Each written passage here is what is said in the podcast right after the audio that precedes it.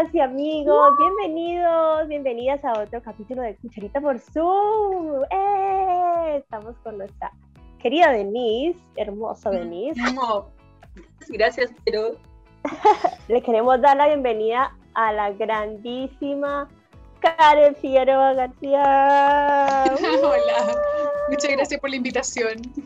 Gracias, a ti. Sí, Karen, para los que no saben, es la primera sexóloga de Chile. O sea, qué, wow. qué honor estar contigo, Karen. O sea, primera sexóloga titulada, magíster en sexología, consejería sexual, haces educación sexual, haces parte de, ah, ustedes fundaron el INASEX, mejor dicho, eres la reina de la sexología en Chile. bueno, me queda un poco grande el título, pero muchas gracias. Sí, para hacer honor a la verdad, eh, sí, efectivamente estoy en el grupo de los primeros titulados porque son dos más. Somos tres en total. Somos tres en total, pero sí, efectivamente somos los primeros titulados en, terminar nuestro trabajo a fin de máster, nuestra tesis, ¿cierto?, de sexología de la Universidad de Almería, primera, eh, de primera y segunda generación, ¿cierto?, del primer máster que hay en Chile formando sexólogos en Chile. Así que sí, un tremendo honor. ¿Qué, es la sexología? O sea, para los que nos, de pronto nos están viendo y no tienen idea de lo que es. ¿Qué mm. sería la sexología? La sexología estudia el hecho sexual humano, estudia em, desde, trabaja desde la educación sexual hasta eh, la parte más de salud, la parte, no sé, médica, psicológica, la parte eh, disfunciones sexuales femeninas y masculinas, sobre todo la parte más importante que me gusta a mí es la educación sexual, porque creo que la, la parte de las disfunciones se resuelve con una buena educación sexual. Así que bastante... sexual femenina, yo, yo, había escuchado masculina también, ¿no? Sí, sí, sí, sí. ¿Cómo? No, no, te, no te entendí. ¿Cómo?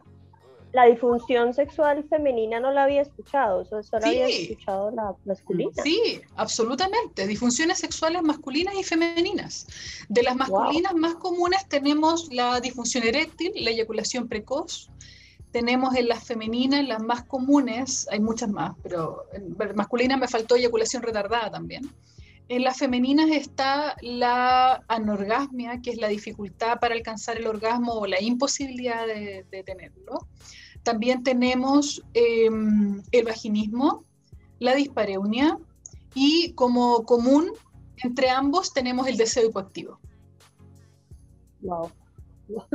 No tenía idea, pero ya. Sí, sí, sí. Pero últimamente la pandemia a nosotros nos da un vuelco increíble, ¿sí o no, Denise? Yo creo que... Totalmente, como del cielo a la tierra, nos cambió todo el chip, todo el y la forma el tiempo, el espacio. O como encerrado, confinado con tu pareja o en soltería, no sé, te han llegado como consulta, se te ha llenado la consulta. Eh, sí, la verdad es que tengo varios casos, pero mm, en realidad están en alza. A ver, quiero ser bien clara en esto. No es que estén en alza los problemas sexuales, los problemas sexuales siempre han estado en alza. Lo que pasa es que ahora la gente se atreve más a, pedir ayuda. Eso es. Claro, ahora sí, pues, pues sí nos atrevemos como a decir, hey, auxilio. Exactamente. sí, sí, sí, sí. ahora, dale. Dale, dale, dale, dime, No, que ahora la gente se atreve más, hay más educación, ahora se sabe más que se puede recurrir con un sexólogo. Antes las mujeres, por ejemplo, íbamos al ginecólogo y si el ginecólogo no nos daba una solución, decíamos, chuta, ¿a dónde voy? ¿O a quién le pregunto? ¿A mi médico de cabecera? ¿A quién voy? Entonces, ahora se sabe que el sexólogo ve eh, todo lo relacionado a la sexualidad, el hecho sexual humano, la sexualidad humana que es tan amplia, no es solamente un coito, es algo bastante más más amplio, es la expresión, cómo nos expresamos en sexualidad con la pareja, con nosotros mismos, ¿verdad? A través de la masturbación, a través del autoestímulo erótico. Entonces, bastante más amplio. ¿A quién se le preguntan esas cosas? Al sexólogo. Ah, buenísimo. Pero en general, como que uno trata de preguntarle a la amiga. Hay que cuando uno se junta, como no, ¿sabéis qué? Voy a preguntar esto con mi amiga. Nunca se mm. atreve a ir a un especialista o, o lo retarda mucho. Así es. Entonces al final son como un pimponeo de, experiencias que de repente puede que te sirva, pero al final como que no te llena, o sea, como que no, llegas al problema en sí y, te desordenas todo. Sí, así es, así es. Bueno, a mí me pasa, con, tengo mis amigas que no, bueno, ahora la mayoría de mis amigas están en el mismo rubro, en el fondo somos amigas por el área, entonces nos pasamos todo el día hablando de penes y de vagina, es como algo muy normal entre nosotras. Eh, pero claro, mis amigas que no están en el rubro me llaman y me dicen, oye Karen, tengo que contarte algo. Y ya, ok, desde el punto de vista sexológico. Así que sí, es bien entretenido. Ah, pero súper entretenido, súper entretenido tener una amiga sexóloga si es amiga. Sí. sí, uno es el alma de la fiesta. el teléfono rojo. Bueno, y ahora con esta pandemia, una de las cosas que a mí se me ha prendido así como el foquito en la cabeza cuando empezamos a armar este programa es, ¿podría ser esta, este sexo virtual una nueva ventana del deseo? ¿Acaso? Sí, yo creo que, a ver, dentro del abanico de la expresión de la sexualidad, ¿verdad? ¿Cierto? Ocupamos re pocas varas. dentro del abanico de, cómo nos expresamos en sexualidad, ocupamos súper pocas varas. Tenemos el sexo oral, el coito, el sexo anal, em, no sé, algunas prácticas básicas del BDSM incorporaremos, pero en realidad es bastante poquito. Poquita piel, poquita... Em, poquitas caricias, poquito estímulo en otros lugares que no sean tan erógenos, ¿cierto? Que no sean eh, el clítoris y el pene y, la vulva, ¿cierto? Em, sin embargo, claro, el sexo virtual pareciera ampliar un poquito más ese registro que tenemos y nos hace disfrutar un poquito más de algo que es ah, diferente, algo que se está incorporando, digamos, fuertemente en este tiempo a raíz de la pandemia. Eh, y se nos viene un poquito encima, quizás de alguna manera media forzosa, ¿verdad? Pero disfrutada, ¿por qué no? Sí, total. ¿Será que esto nos, está obligando a satisfacernos? Qué pena el corazón. ¿Será que esto nos está obligando, o sea, eso, que nos está obligando como a decir, yo me tengo que dar placer a mí, yo no tengo que poner la obligación del placer en el otro? Pues Correcto. pasa mucho eso. Correcto, ese es el mensaje central en realidad, entender desde la cultura, desde la cultura falocéntrica que em, mi placer es mío, no, no tiene que ver con un otro, el placer no se puede dar, no se puede, bueno, es algo bastante más profundo lo que no sé si nos da para el, el programa, pero Em, el placer no se puede dar, la satisfacción sexual tampoco, eh, los orgasmos tampoco, son algo que obtenemos nosotros, y tienen que ver con el receptor, con el receptor del estímulo. O sea, a mí me estimula mi pareja y ese estímulo puede ser más o menos hábil y a mí me puede ayudar a alcanzar un montón de placer que va a elevar mi nivel de excitación y que va a desencadenar o no un orgasmo, pero eso es mío. No tiene que ver con el otro. Entonces, claro, uno dice, bueno, pero nosotros hacemos el amor entre dos, o entre tres, o entre cuatro, ¿verdad? Y cuando hacemos el amor, la idea es estimularnos mutuamente. O sea, yo tengo, hay como un compromiso tácito, ¿verdad? Cuando yo tengo relaciones sexuales con un otro, yo estimulo a mi pareja y mi pareja me estimula a mí. Y es súper rico, si no para eso, no sé, pues me compro un dildo y, o no, no me compro, ocupo la colección de dildos que tengo y me satisfago sola. Entonces, ¿por qué tenemos relaciones sexuales? Y tiene que ver con eso, tiene que ver con el intercambio de estímulos y bueno, con un montón de otros elementos eh, emocionales que no quiero entrar, pero estoy hablando como de lo, orgánico, ¿cierto? Tiene que ver con un intercambio de estímulos. Y ese intercambio de estímulos hay una apuesta, ¿cierto? Donde decimos, este intercambio de estímulos, la apuesta es que generen placer, perfecto. Pero eso tiene que ver con cada uno. No puedo obligar, no puedo decirle, oye, es que sabéis que no tengo orgasmo, em, esto es tu culpa. Porque tienes un tipo... Como tu desempeño quizás no es tan bueno cuando le preguntan, cuando el hombre generalmente pregunta, ¿y cómo estuvo? Como, claro, colgándose la responsabilidad. A mí me llama mucho la atención eso, de verdad, me, como eso, eso que dicen, em, hay un eslogan que muestran dentro del feminismo, yo soy súper feminista, tengo el, pañuelo morado aquí puesto. pero hay, un eslogan feminista que a mí te juro que me parte el alma. Dice, no hay mujeres frígidas, solamente malos amantes. Y yo digo, ¿en serio? ¿En serio? O sea, primero, no creo en eso de los malos amantes. Como, ¿qué es eso? ¿Qué es, qué es ser un mal amante? No, en serio, les pregunto, chiquilla, ¿qué es ser un mal amante? Yo no tengo Tal idea. Vez no escuchar a tu pareja, o sea, o sea, desde la perspectiva mía, yo diría que para mí un mal amante, porque es que es, muy, es muy individual. Sí, Para mí un mal amante es que no escuche lo que, que, básicamente haga lo que se le dé la gana y se preocupe por él y no se preocupe por uno, o, ella no se preocupe por uno. Mm. Sería para mí. Sí, mm. eh, podría, sí, podría ser una, una, opción, pero yo por lo menos en particular jamás he tenido un mal amante en mi vida. Jamás. He tenido amantes más o menos hábiles, con quienes he alcanzado mayor o menor excitación, pero un mal amante jamás como de verdad que no, no sé explicar qué es un mal amante. Y ese mensaje de que no hay mm. mujeres frígidas, solamente malos amantes, o sea, sí hay mujeres frígidas, sí hay mujeres, bueno, no me gusta mucho esa palabra, pero sí hay mujeres que les es muy difícil alcanzar un nivel alto de excitación que les permita desencadenar un orgasmo. Sí existen. Entonces, este mensaje es sumamente cruel, porque primero tiene dos mensajes potentes. Primero, descansa la responsabilidad del orgasmo femenino en un hombre. Es como, como que en el fondo es tu pega de hombre macho viril darle un orgasmo a esta mujer. Y segundo, le dice a ella, no te preocupes, chiquilla, tranquila, no hay nada malo en ti. Tú solo tienes que esperar que venga tu príncipe azul y te dé tus orgasmos. O sea, al final, al final, es, machista de todos. Es terrible, es terrible. Yo le diría, amiga, date cuenta. Hazte, cómprate un tildo, tócate, estimúlate, pásalo bien. No espería ese príncipe azul, disfruta, encuentra tus orgasmos. Entonces, ese mensaje es sumamente cruel.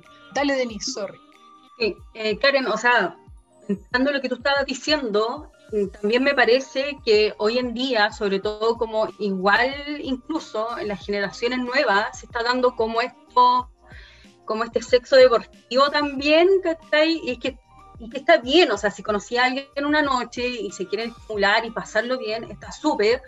Por un lado, igual tenemos esta careta casi llevándolo a lo político y a lo neoliberal, es como poner como tarjetas de calidad de sexo, nivel de satisfacción, tanto para el hombre como para la mujer, ¿cachai? Hasta el hombre igual califica a la otra eh, un nivel de rango como de empoderamiento sexual o empoderamiento femenino, eh, entonces no hay como un entendimiento. Y genera, y, incluso yo creo que, que lo encuentro súper heavy. Es súper heavy. Incluso uno, yo creo que igual aún existe en la mujer el tema de como el poscoito, igual esperáis como el mensaje de decir, llegaste bien. Es, muy humano. ¿Qué, qué cosa menos erótica. Así como, ¿cuántos orgamos tuviste? ¿Qué te importa? Mm. es el mejor amante que has tenido. ¿Qué te importa? Sí, sabes que yo lo encuentro eh, terrible eso de las calificaciones, porque además, me acuerdo una vez estaba en clase del máster y un profe nos preguntó cuántos tipos de sexualidades hay. Y todos salimos ahí como súper super Mateo, súper estudioso. No, el último estudio dice que hay 152 tipos de sexualidad. Y otro decía, no, son eh, ciento, no sé, ochenta y tanto. No, son 25 nomás. Y el profe dice 8 mil millones. Los habitantes que vemos en este planeta. Esa es la cantidad de expresiones de la sexualidad que existen. Y es más, la expresión de la sexualidad de la Beruca y de la Denise no es la misma dependiendo de la pareja. No es la misma con el pololo actual que con el expololo la expresión de la sexualidad es diferente. Por tanto, esa huevada como de andar calificando que no, que esté bueno, que esté malo, que no ¿De qué estamos hablando? De verdad que lo encuentro súper heavy, súper, súper heavy. Pues eh, yo, lo, yo lo, asocio, yo lo asocio como jugar un deporte con alguien. O sea, a veces jugar ping-pong con uno no es lo mismo que jugar ping-pong con el otro, porque al final de repente nos llevamos bien para un lado o de pronto nos llevamos mejor por el otro lado de la cancha. Así, buen pues equipo con alguien y no tan buen equipo con otra persona y ya. Y no quiere decir que alguno de los dos sea malo en la cama. No. Exactamente. Y tampoco tengo nada en contra del sexo casual, creo que es súper eh, entretenido. de lo que sí estoy en contra es de estar calificando. ¿Qué es eso? ¿Qué es eso? Yo he tenido eh, sexo casual, he tenido sexo en pareja de muchos, muchos años, eh, sexo en pareja de no tantos años, y la verdad es que nunca he tenido un mal amante. He tenido momentos en donde nos hemos logrado comunicar mejor o peor, pero eso, eso de, no sé, he tenido también momentos, me acuerdo con mi ex marido que estuvimos casi 15 años de matrimonio, eh, claro, también tuvimos altibajos que tenían que ver con uno, o bueno, también muchas veces con él, pero tenían que ver con, no sé, pues si estoy recién paría, obviamente que mi deseo no, no, estar igual, ¿cachai? O no sé, pues estoy empezando una pega nueva, o estoy eh, embarazada, o estoy eh, sin hijos, o estoy con tres hijos, o sea, obviamente la expresión de la sexualidad es diferente dependiendo de la etapa de la vida. Entonces, uno no por eso andar calificando, no, o sea, es que mira, te doy un 10 un menos cinco, mentiras, ¿no? Menos cinco, claro. ¿no? Bueno, y hablando, hablando de orgasmos, eh, estuve leyendo uno de sus artículos de para conectados por ahí, y tú hablabas del orgasmo. Ya. ¿Qué, tan importante es el orgasmo para el ser humano? Para el, para el ser. ¿Qué hace el orgasmo para uno? Mm, mira, tengo, he visto ese meme cuando el Doctor Strange ve como las, las 4 mil millones de posibilidades de... Sí, así estoy para responderte tu pregunta, como, como cuál es... todas, todas. Sí, todas, sí, como, como cuál digo primero, cuál digo primero, cuál es la más importante. Mira, tiene un montón de beneficios el orgasmo femenino, el orgasmo, el orgasmo en general, el orgasmo en las personas tiene Em, genera endorfinas, dopamina, serotonina y oxitocina, que son las eh, hormonas o neurotransmisores de la felicidad. Está estudiado que dos orgasmos a la semana, yo recomiendo un orgasmo diario, ¿ok? Para que andemos bien, con la autoestima arriba, con el pelo brillante, contenta, ¿ya? Ojo, un orgasmo diario, no estoy diciendo una relación sexual diaria, puede ser, ser a través de masturbación, a través de, como quieran. ¿Qué dice este estudio? Dice que dos orgasmos a la semana mejoran la expectativa de vida en un 50%. ¿En un, ¿en un 50%? No. sí. Que, bueno, era un estudio que se hacía, em, se medía en una empresa, ¿verdad? Entonces mostraba que claro, aquellas personas que tenían relaciones sexuales el día anterior, o dos veces a la semana en realidad, tenían mejor disposición a hacer el trabajo, mejor disposición, más, eran más positivos.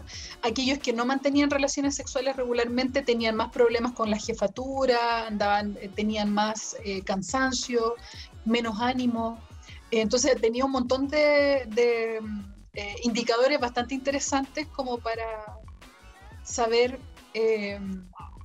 ahora, este, este estudio tenía un sesgo, tenía, tenía un error, a mi gusto, porque no hablaba solamente de los orgasmos, sino que hablaba de las relaciones sexuales. Entonces decía, por ejemplo, si la noche anterior tuvo relaciones sexuales, eh, al día siguiente está más satisfecho, qué sé yo. Pero a mi juicio yo creo que tiene que ver con los orgasmos con esta liberación de tensión sexual acumulada, que es el orgasmo por definición. Em, entonces, cuando existe esta liberación de tensión sexual, tenemos la liberación también de estos neurotransmisores.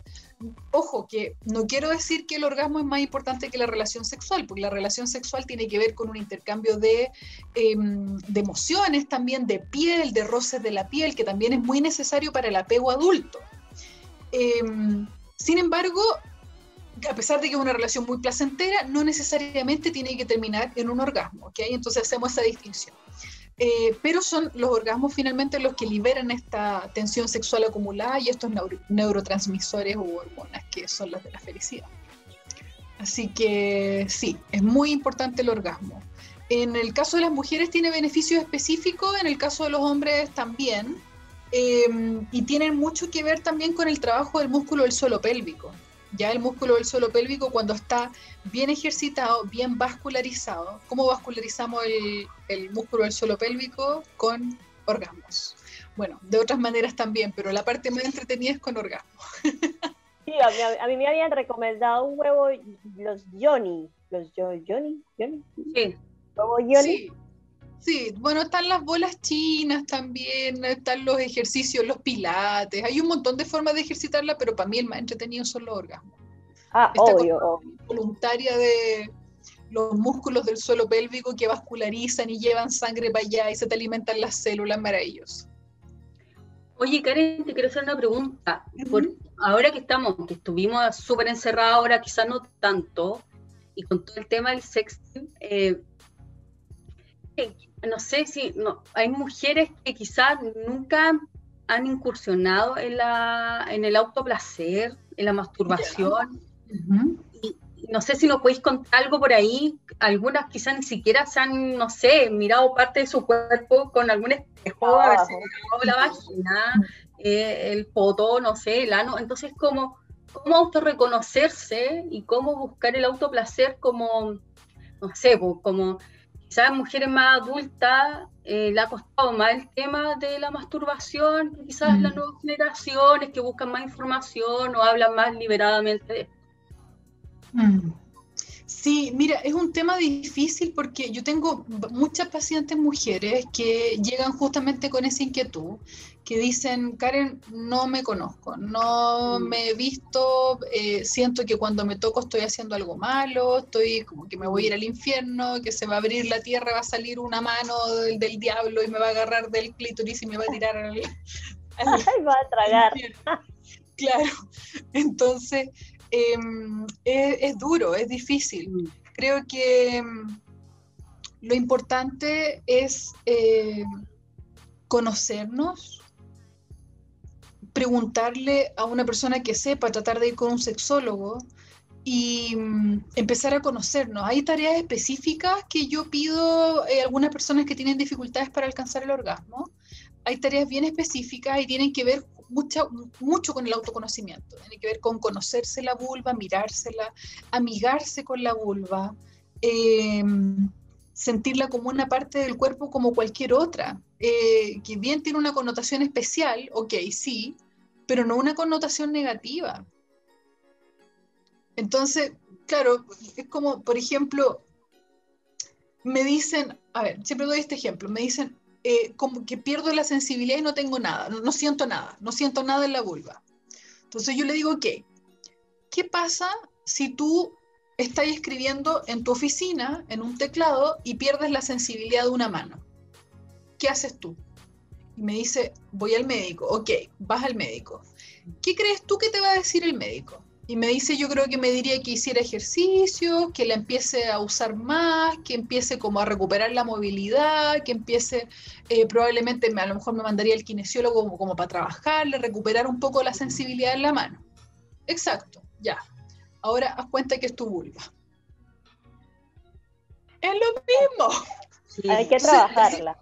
Claro, ¿por qué, ¿por qué nos preocupamos tanto de una mano? Ok, sí, es súper importante la mano, pero la vulva también.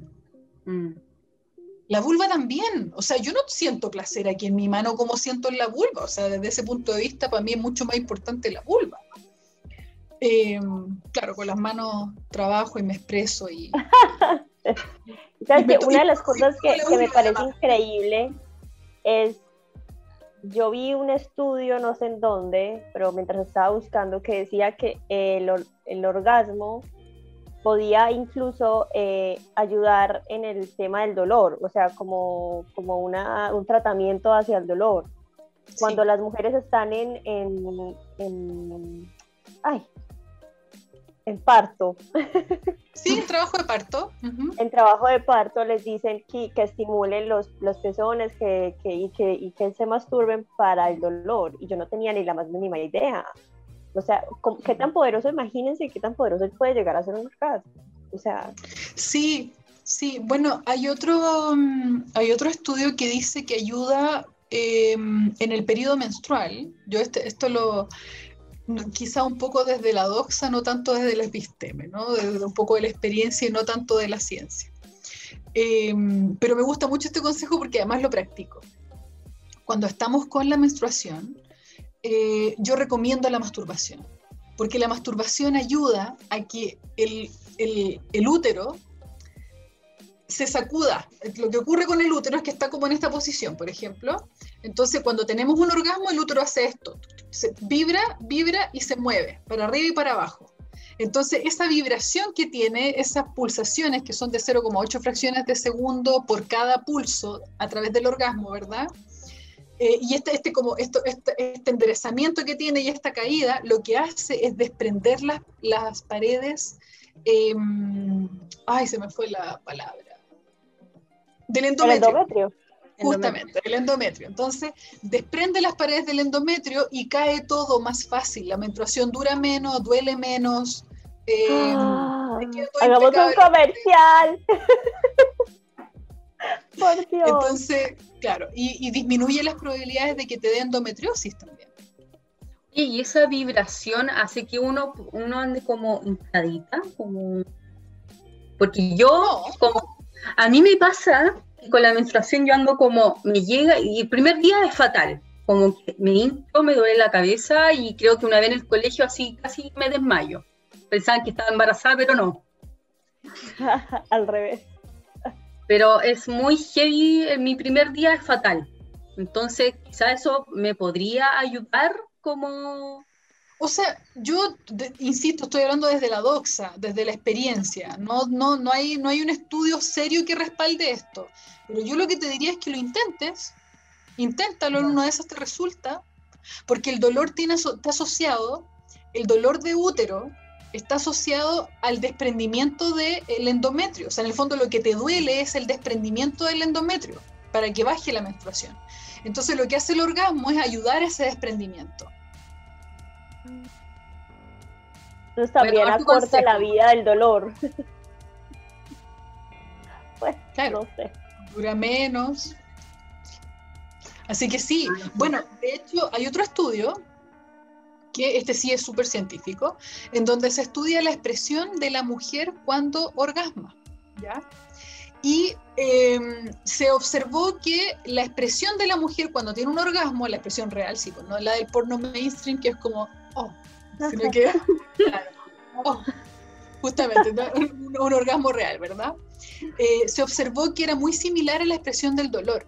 Entonces, lo que hizo este estudio fue mostrar sacar fotografías de mujeres que estaban orgasmando o otras que estaban sintiendo mucho dolor. Y se pidió identificar cuál era cuál. Este es dolor, este orgasmo, este dolor, este orgasmo, orgasmo, dolor, dolor, orgasmo, ¿ya? Y los resultados no fueron concluyentes. O sea, no es casi lo mismo. Entre la expresión del dolor y la expresión del orgasmo. ¿Y qué se observó a nivel cerebral? Se observó que se activaban los mismos lugares. Los lugares del dolor y los lugares del orgasmo se activan. Así que está muy relacionado, absolutamente. Sí. Bueno, yo quiero, yo yo quería hacer una pregunta, una pregunta muy importante que para mí es, es una leyenda urbana. Yo sé que de, repente me estoy yendo hacia otro lado de, de, la conversación, pero yo siempre he escuchado esto que dicen, de repente le dicen, cuando uno se compra el vibrador, pues porque no lo use mucho que después no siente nada. Eso sí es verdad.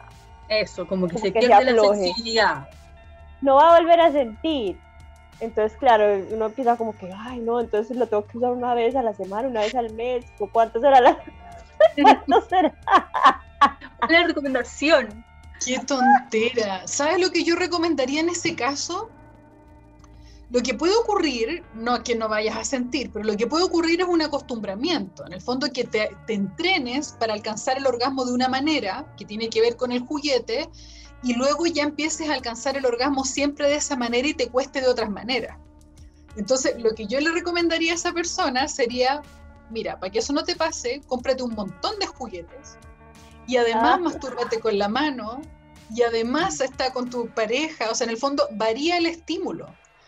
No, pero no eso de que no, mastúrbate una vez al mes nomás, no, chao, todos los días con estímulos diferentes para que alcance el orgasmo de muchas maneras.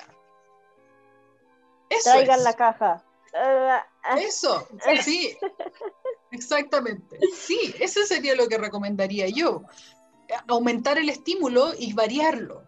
Que un día sea la mano, otro día sea la mano de mi pareja, el otro día sea el pene de mi pareja, el otro día sea un dildo, el otro día sea un vibrador, una bala, una tela, ¿por qué no?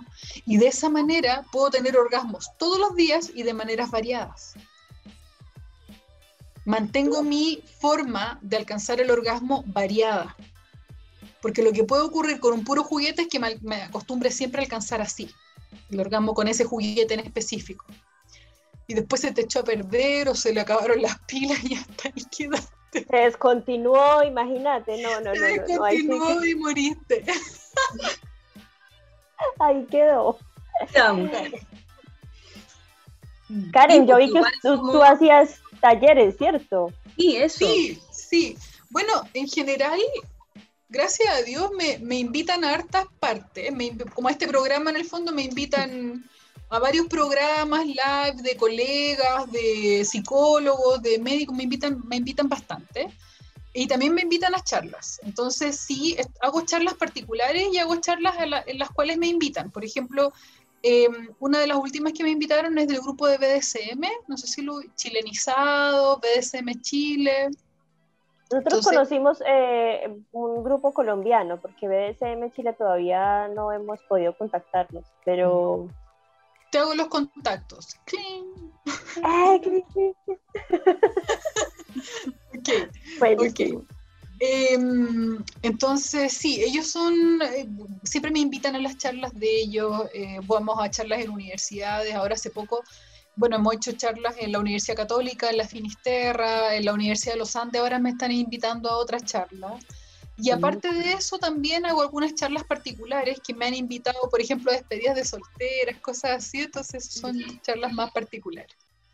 Así que bien entretenido, bien entretenido y ahí hablamos, bueno, de estos mismos temas, de lo que quieran. De, em, hay algunos, algunos grupos son un poco más conservadores, por ejemplo, una vez fui a, un, a una despedida soltera que era muy, muy conservadora. Me pidieron que hablara de cómo hablar de sexualidad con los hijos. Ay, no. Está bien lo que quieran, ustedes lo, están pagando. Perfecto. Yo dije, bueno, como, está bien, no, no, no pasa nada, pero por una despedida soltera, bueno, de repente otros temas son más entretenidos. Y, una, despedida de soltera más entretenida, ¿cómo sería? ¿Qué temas tocarías por ahí? Orgasmo femenino, cómo alcanzar un orgasmo femenino, eh, técnicas de seducción. Mira. Técnicas de amarre. claro, sí, de repente incorporar algún alguna práctica sexual alternativa, sí. Buenísimo. Siempre, siempre hay que, innovar, innovar. Exactamente. Sí, será, será, esa, será esa una de las claves de mantener una, pues, una relación sexual duradera por una, en una pareja. Una de las claves, por supuesto hay otros elementos también, pero una de las claves es mantener la variabilidad eh, en las relaciones sexuales, que es mantener la llama, ¿no? Eh, hay dos necesidades básicas en el ser humano que tienen que ver con la exploración y la afectividad. Con la afectividad relacionada como al cariño, al amor que nos tenemos, ¿verdad? Y la exploración tiene que ver con probar cosas nuevas. Entonces es súper importante. probar cosas nuevas, no sé si, si, si te han tocado casos, por ejemplo, en, en, en, el, en el entorno del LGTBQ hay muchas parejas que entra en el poliamor. No sé si eso ya se ve que entra también en el entorno heterosis. Sí.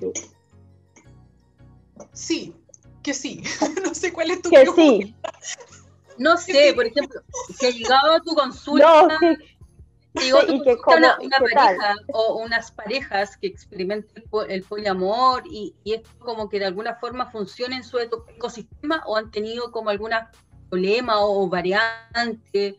No sé, si nos podéis contar un poquito más. Ya, mira, en, en realidad hay un sesgo porque obviamente las personas que llegan a mi consulta son personas que tienen problemas. Mm. Entonces, lógicamente son personas que no les está funcionando muy bien el poliamor. Claro. ¿ya? El poliamor, bueno, tiene un montón de variantes, cada vez está siendo actualizado la, la forma de expresión del poliamor. Em, algunos se dan con, bueno, dependiendo del género de las personas, ¿verdad? Puede variar. Eh, varía también la relación que tienen. Puede ser, por ejemplo, una persona que tenga relaciones con una y esta otra persona tiene relaciones con un tercero, pero entre los dos, entre los dos no tienen. Entonces, esa sería una relación de tipo B, de tipo V. Eh, también está em, el poliamor de tres, que es triángulo, ¿cierto? Donde este tiene relación con este con este, este con este con este y este con este con este. O sea, en el fondo todos tienen relaciones con todos. Claro. Eh, entonces va a depender mucho de cada caso.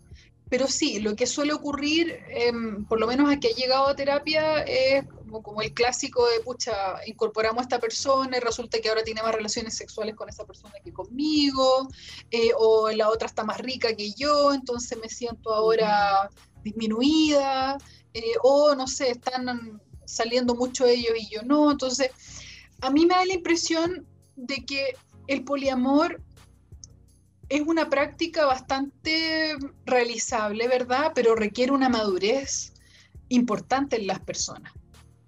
¿Ya? Un desarrollo de eh, un amor no romántico, no apegado, ¿verdad? Y eso es súper difícil, sumamente difícil.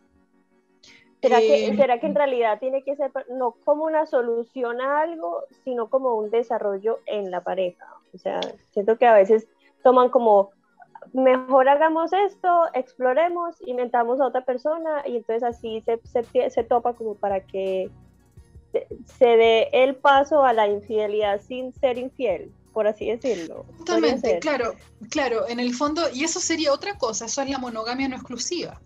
La monogamia no exclusiva em, tiene que ver con, a ver, hay distintas formas de, expresión, digamos, de em, las relaciones de pareja está la monogamia exclusiva, que es lo que se practicaría, entre comillas, ¿verdad?, más en Chile, ¿cierto? En donde yo soy tu pareja, tú eres mi pareja, y nosotros mantenemos relaciones sexuales solo entre nosotros, ¿no?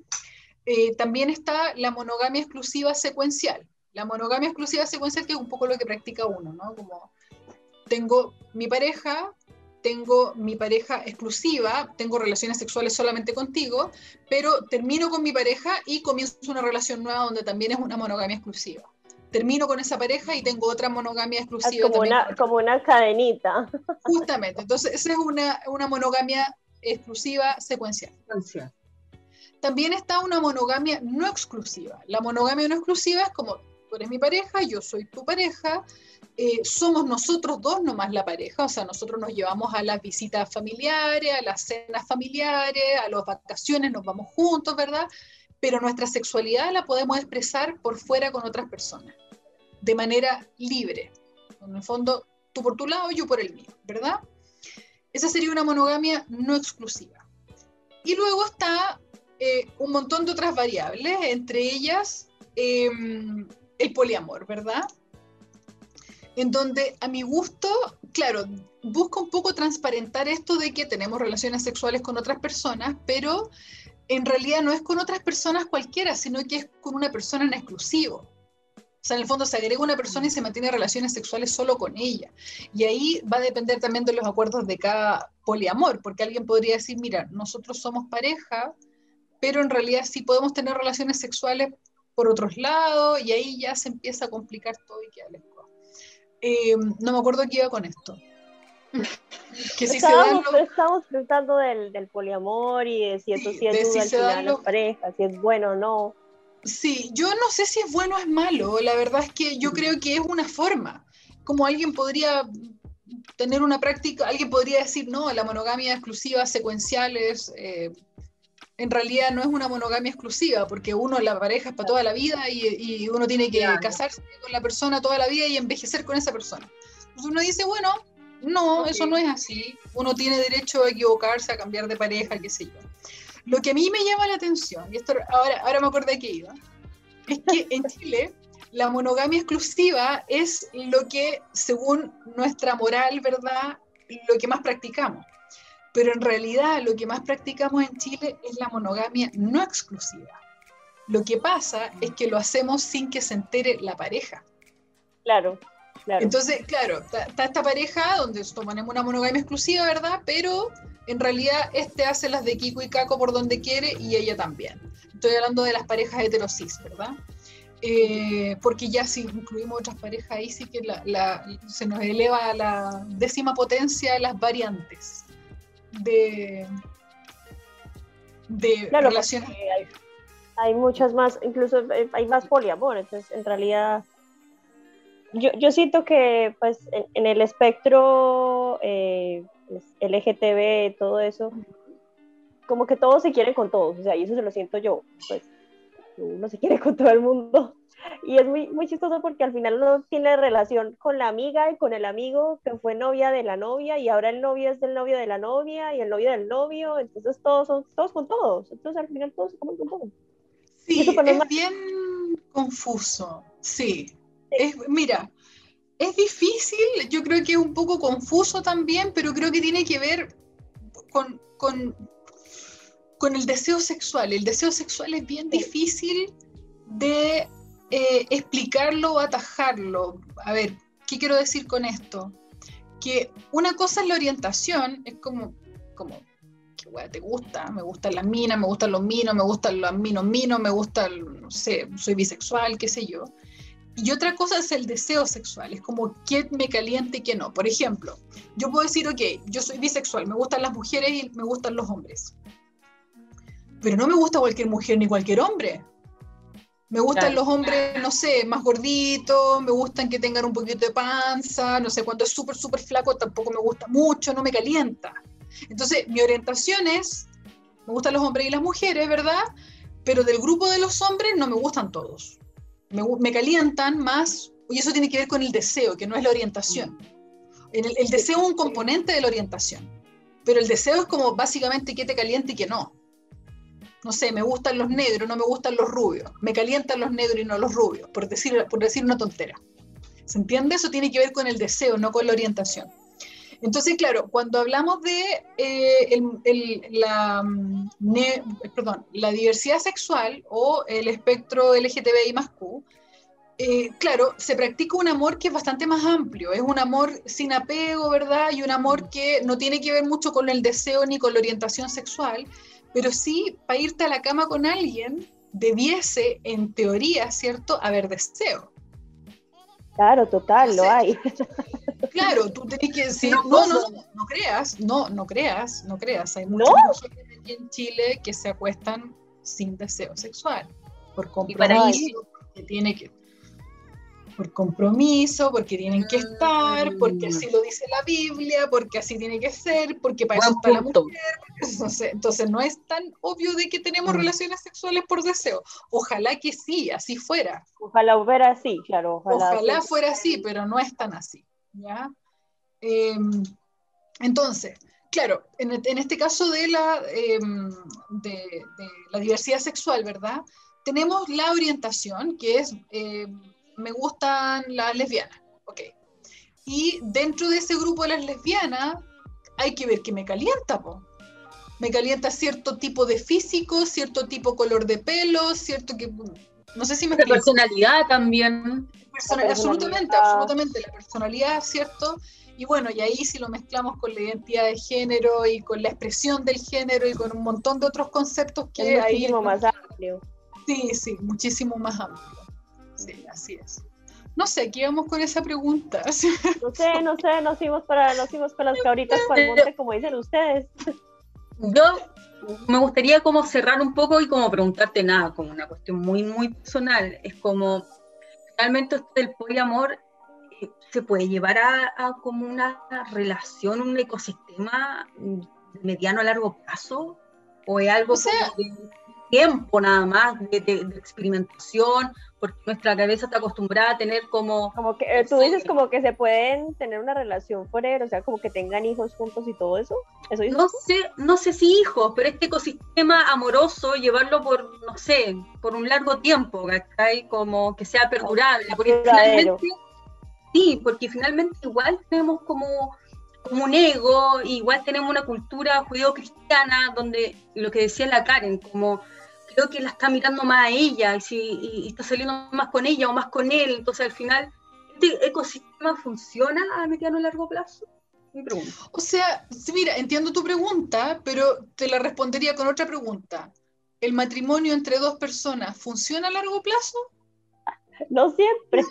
No siempre, no siempre, exactamente. Entonces me parece que la respuesta para el poliamor es lo mm. mismo, es una apuesta. Yo creo que sí puede mm. funcionar. Ahora, ¿de qué es más difícil que una monogamia? Yo creo que sí es más difícil, pero si mm. puede funcionar, por supuesto que sí, así como también te puede ir a la cresta y te puede quedar la patada, Pero lo mismo pasa con un matrimonio entre dos personas. Uno, yo me acuerdo que me, me, casé, el día de mi matrimonio me casé jurando de guata que envejecer con la persona con la que me estaba casando, y resulta que hace dos, tres años ya se terminó todo, entonces no, no, uno, a ver, uno hace una apuesta en un poliamor, mm. ¿verdad? Uno dice, esta cuestión va a funcionar y le voy a poner todo mi empeño, no sé qué, y resulta que después no se da nomás. Y no es que el poliamor no funcione, es que ese poliamor no funcionó. Claro, con esas personas en ese momento. Justamente, con esas personas. Claro, uno puede decir, no, el matrimonio no funciona. No, ese matrimonio no funcionó. Y lo que es más profundo todavía, uno podría decir, ¿sabes qué? No es que no funcione, es que cumplió su ciclo. Sí, claro. Sí. Y ese poliamor a lo mejor cumplió su ciclo de, no sé, tres, cuatro, cinco años y se disolvió y fue. Y no necesariamente fue un fracaso, sino que fue un momento que se vivió bueno, que llegó a un término. Buenísimo, buenísimo. Karen, eh, ¿dónde te podemos encontrar? Me encuentran por todos lados como sexóloga Karen Figueroa. Mi página web sexólogakarenfigueroa.cl, me ubican en Instagram sexóloga Karen Figueroa, en Facebook sexóloga Karen Figueroa. Cualquier duda, sexóloga Karen Figueroa. Vamos a dejar los links. Vamos a dejar los links por aquí, por todas partes, para que la contacten, por si necesitan saber algo, por si necesitan eh, tener una party de, de despedida de soltera distinta. Mejor dicho, cualquier cosa con Karen Figueroa, ya saben. Muchísimas gracias, muchas Karen. Gracias. gracias. Por hacer muchas gracias por la invitación. Muchas gracias, Karen Seca, totalmente. Aprendimos mucho. Gracias. gracias a ustedes, chicas, por la invitación. Yo feliz, cuando quieran. Chao, chao. gracias. y haremos otro día cucharita por Zoom. Chao, nos vemos.